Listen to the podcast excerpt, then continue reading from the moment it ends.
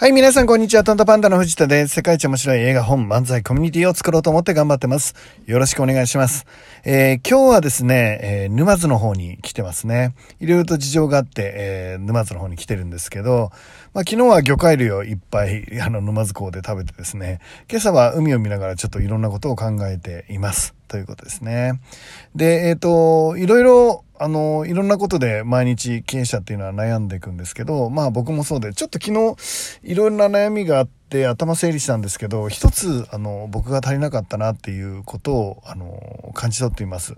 えー、ここ数日、まあいろんなことがあって、まあいろんな人に会わせてもらってですね、えー、あの、考えさせてもらって、まあ楽しく働こうみたいなこと僕言って、ってたんですけど、一個足んなかったのが、もっと面白がるっていうのが足んなかったかなって思っています。あの、楽しい、楽しむって大事だと思うんですけど、さらに面白がるって大事かなと思っていて、あの、いろんなピンチをね、えー、どんどん面白がれるのがもともと僕の、あの、長所だし、特徴だったと思うんですけど、ちょっと最近は、あの、本気になりすぎて、あの、視野が狭くなってるかなって思ってます。今日は、あの、そういう話をしたいと思っています。まあ、どういう話かっていうとね、全体を見ようっていうことですね。メタ認知の話をしたいと思っています。まあどういう話かというと、あの、普段仕事をしてるとね、えー、いろいろ悩みになるんですね。まあプライベートで生きててもいろんな悩みありますよね。で、どんどんその悩みが大きくなってくると視野が狭くなってくるんですね。いわゆる、あの、狭いよ、それはっていうお話なんですけど、その問題がとても大きく感じてしまってですね。なのでそれを超えるために一生懸命やんなきゃと思って、どんどん努力はするんですけど、視野が狭い時って、まあいいアイデアも浮かばないし、なんか苦しいんですよね。その仕事自体が。で、自分自身も本当にそれで苦しんじゃって、ていて、真面目に正面から取り組みすぎて、あの、苦しくて、逆に結果的にですね、解決できないなんていうことをよく経験します。経験するんですね。で、えー、その時に、あの、いつもどうしてるだろうっていうことをちょっとここ数日考えているんですが、まあ、間違いなく言えることは、僕がうまくいく時って、面白がってる時なんですよね。うん、例えばね、なんだろうな。あのいろんなピンチがある。例えば、あの、僕の場合だったら取り次ぎとの契約が突然ご破産にされたっていう時に、ああ、ほらほら面白くなってきたねと、どうするこのピンチみたいな空気感。いや面白くなってきましたよっていう空気感になった時にですね、ちょっと新しいアイデアが浮かぶし、前に進む力がやっぱり出てくるんですよね。でも、えっ、ー、と、真面目に考えちゃうと、どうしようって、うん、これ超えなきゃみたいな、これやらなきゃ次に進めないみたいな、なんでやってくんないんだよみたいな感じの僕が出てくるんですよね。で、そのマイナスの僕をなんとなく、あの、なるべくなくしたいじゃないですか。自分、マイナスの自分をなくしたいので、まあ可能な限りですね、その、うん、あ面白がってやれたらいいかなって思っています。で、えっと、その中の一つの技術としてメタ認知っていうのがあるんですけど、えー、この間ね、えー、YouTube での、うん、ど、なんかプロ棋士の方がね、YouTube で言われてたんですけど、まあ、あの、ものすごい勢いでキューって狭くなって盤上でですね、あの、将棋の盤上で、えー、狭い今戦ってるエリアにぎゅっと視線がいっちゃう時期があるんですけど、その時、えっ、ー、と、将棋の格言っていうのかな ?4 隅を見ろっていう格言があるらしいんです。4隅、要は盤上の、えー、4つのあの四角の盤上のなんですか4つの数ですね。つまり4隅での戦いにパッと目を向けろっていうことですけどそれはあの4隅に目を向けろっていうことではなくて、まあ、いわゆる全体を俯瞰して一回見ろって。で真っ白な真っ白になってもう一度手を考えるっていうのをよくやられるそうなんですね。っていうかそのあの麻雀麻雀じゃない。えっと将棋の基本みたいなもので、えー、4隅を見ろっていうのがあるらしいです。で僕もそれ大賛成で、えー、何か仕事をしてる時はちょっと一回引いてですね、上から俯瞰してみるような、えー、ことが重要かなと思っています。えー、何かプロジェクトとかを進めていくときにね、自分自身の目の前にある壁っ、こう自分自身がやっぱり大変なので苦しいんですよね。で、苦しくてこれ超えなきゃ大変だみたいな風に思うんだけど、案外上から見たらですね、あの、右から抜け道があったり、あれ、あるいはあの、ちょっとあの、100メーター後ろの人に声をかけたら、その人と2人でやったらあっという間に扉が開いたりみたいな、そういうことって結構あるんですよね。なので、えっと、僕はぐーっと狭くなりすぎて、目の前の壁が大きくなりそうになったら、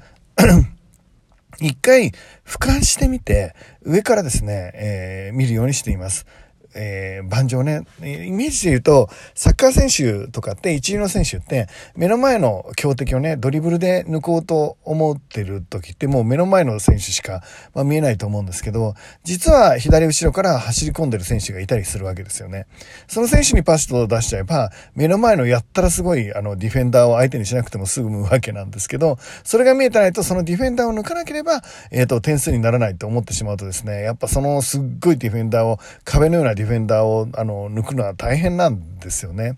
で、えっ、ー、と、それを違う方法もあるんだよっていうのを教えてくれるのが、いわゆるサッカー場を真上から見てるような、あの、サッカーゲームをしてるような感じになったら、より、あの、強くなれるのかなと思っています。どうしても狭いね、局所的な、え考え方になっちゃうのを広げていくっていうことですね。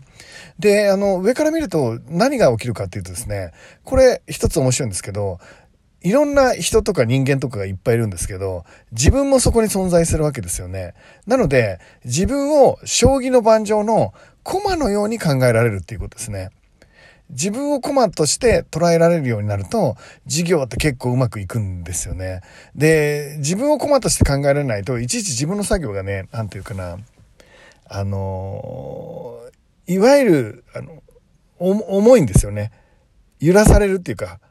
で、感情が揺らされちゃうっていうことですね。例えばなんだろうな、イメージちょっとわかんないかな。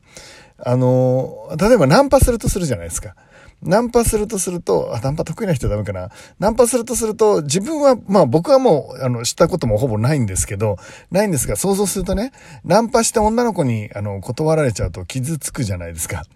傷つくけど、例えばなんだろうな、自分を外から見てて、指令出してるとするじゃないですか。あの、が、ブラウン管の自分に指令を出してる、あの、ロンドンハンソの淳みたいな役目みたいな感じをしてるとするじゃないですか。そうすると、その自分というコマが女の子に声をかけるっていうのを、あの、マイクで指示するわけ。えー、今日の洋服綺麗ですねって指示しろみたいな。そしたら自分が今日の洋服綺麗ですねみたいな。何あんた気持ち悪いって言われてる姿を見たらどうですか？ちょっと笑っちゃいますよね。言われちゃってるみたいな。でも現場で言ったら気持ち悪いって言われたら傷ついて一生女の子に声かけられなくなるじゃないですか。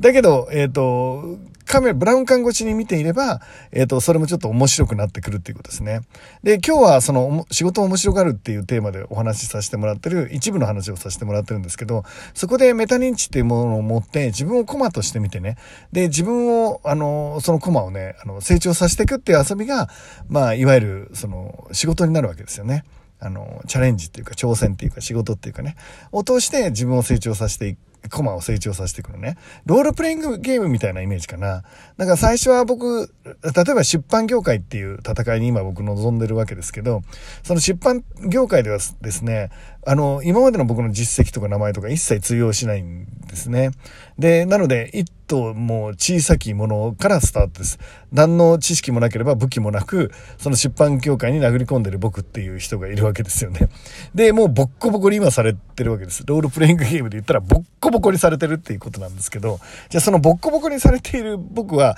ただボッコボコにされてるかっていうと、殴られながらちょっとずつ強くなってるし、ちょっとずつ武器が増えてるんですよね。えー、今だったら、あの、知り合いがたくさん増えました。出版業界で多くの人が増えたし、えー、そういうことだったら藤田君僕に言ってよって言ってくれる諸先輩方も増えてきました。つまり今まで一人で、あの、弱かった僕に武器がいろいろ備わり始めてるっていうのが今ですね。もちろんこの後大きな100万部っていう戦いをするときは、それこそ戦う相手はですね、他の出版社だったり、いや、もっとメディアだったり、えー、そういう、あの、何、ボスキャラと戦う時代が今から3年後、4年後僕に訪れるわけですけど、その時にですね、まあ、あの、まともに戦える。もちろん負けることもあるでしょう。でもそれでもまともに戦える。まあ、向こうが、あの、ライバルだと認識してくれるぐらいのね、えっ、ー、と、大きさになっておくためには、今、ボッコボコにやられてるのが僕には大事なんですね。ロールプレイングゲームもそうじゃないですか。やったらやったで、で、どんどんボコボコにされて、失敗して、あの、倒れて、あの、クリアしてもう一回ゼロからやって、また、こう、ボコボコにになってクリアして、ゼロからやって、ボコボコになって成長して、クリアして、みたいなのを繰り返していくのがロールプレイングゲームなんですけど、全く一緒だと思うんですよね。で、これが、あの、中に入って、目の前のやつにボコボコにされてやられると、みんなに笑われたりなんなりとかで落ち込んで、あの、身動き取れなくなるけど、ロールプレイングゲーム的にやってれば、全然、もう、次々次々次行きましょうってなるじゃないですか。えっとね、それが、面白がるのにとても重要かなって。どこまで、えっと、仕事をロールプレイングゲーム化できるかっていうのが、やっぱり今の課題かなって思っています。えー、ということでね、今日もね、東京はいい天気なのかな？えっ、ー、と、日本中皆さんの周りはどんな天気なんでしょう？とにかくどっちにしろですね、今日は絶対面白いこと皆さんに起きると思いますんで、えー、自分の人生を面白がるように頑張っていきましょう。今日も絶対いいことありますよ。いってらっしゃい